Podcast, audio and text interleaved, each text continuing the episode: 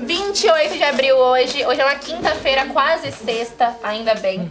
E aí, assim, meu nome é Bianca. Nome de vocês, por favor, pessoal. Vamos lá. Nicolas. João. Jaciara. Maravilhosos. E aí, vocês estavam lá, não queriam ser os primeiros a falar, não foram. Conseguiram ganhar essa luta, essa briga. Graças a Deus. Quero saber, assim, tanto tempo pra pensar. Se não vir com uma história boa, pô, é sacanagem. Se eu falar que eu não pensei em nada. Não vou achar, não vou achar difícil, mas eu quero que você pense. Agora você vai contar uma história primeira que vem na sua cabeça, vai? A primeira que vem na minha cabeça é de quando meu cachorro fugiu. Então conta. Meus cachorros fazem direto, eu tenho história com isso. Tinha lá, tava na minha antiga casa, tinha 3 anos de idade. Meu tio, o cachorro tava solto. Meu tio decidiu abrir o portão. Aí o cachorro fugiu, meu pai não achou mais. Ah, que ótimo, cachorro Aí eu fiquei chorando por uns 3 dias direto. Pô, eu choraria. Meus cachorros, eles não gostam de passear. A maioria deles não gosta. Eu tenho três cachorros, duas não gostam de passear. E aí, quando eu abro a porta, se elas não gostam de passear, elas não querem ir pra rua, né? Obviamente. Elas querem ir pra rua. Sozinhas, sem coleira. Bicho solta, né? Livre no mundo, fazer o quê? Só eu que ficaria sofrendo se elas fossem embora, porque elas acham que não. Agora o outro cachorro é apegado. Se eu não sair, ele não sai. E é isso aí. Vocês, experiências com um bicho, com um cachorro, fugindo, ou vocês fugindo, porque já até isso eu já ouvi aqui.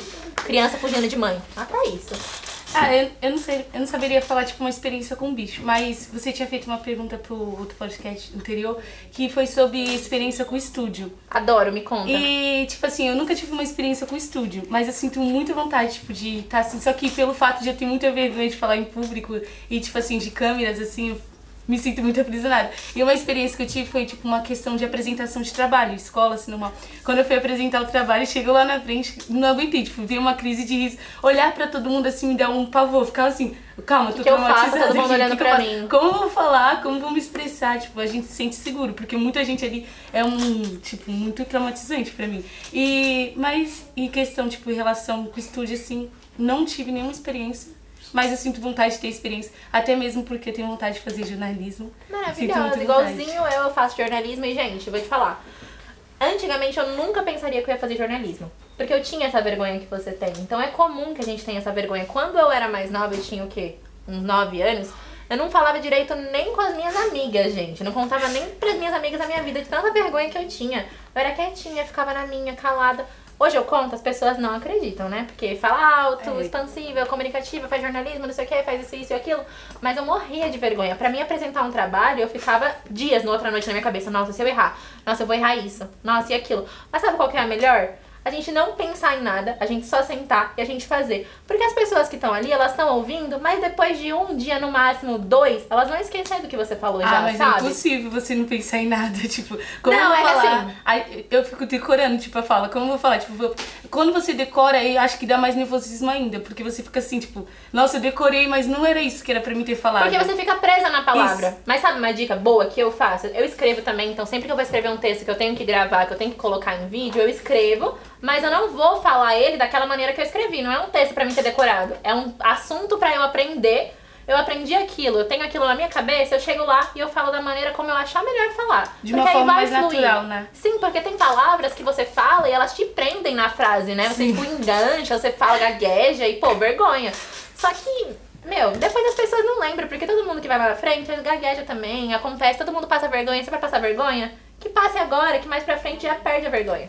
Hoje em dia, gente, sem crise, sabe? Sem crise. Se eu errar aqui e falar errado com vocês, acontece. Sou jornalista, mas também sou humana. Também posso errar, gente. Tá tudo certo.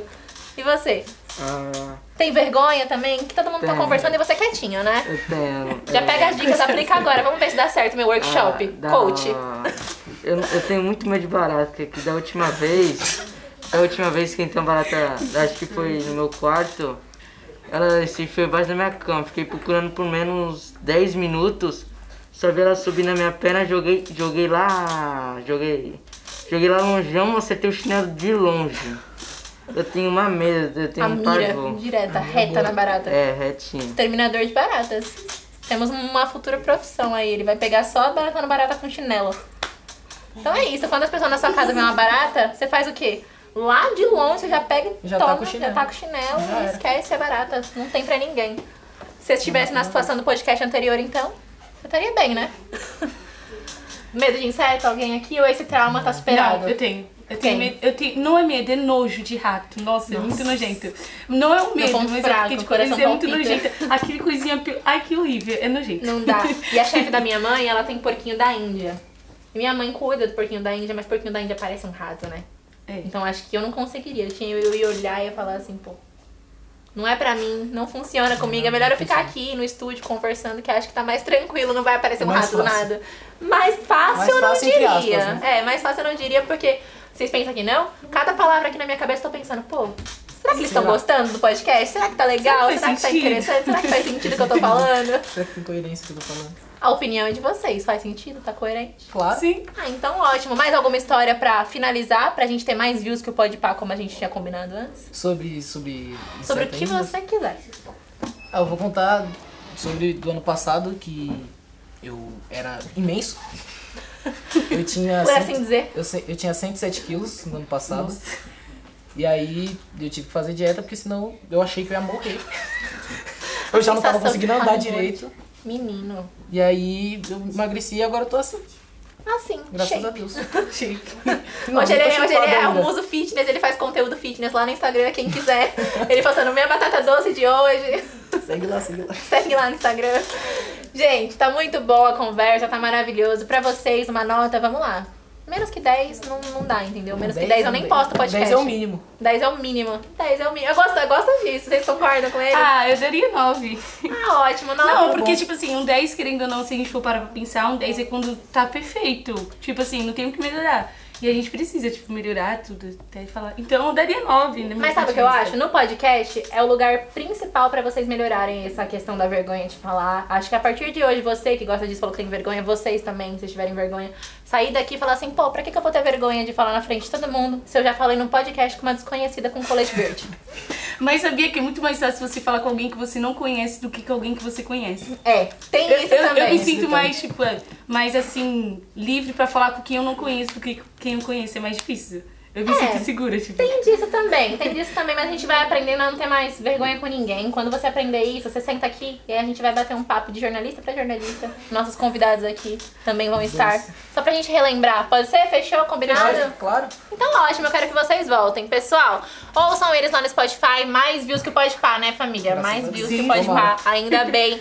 Vamos lá, então. Palmas pra eles. Thank you.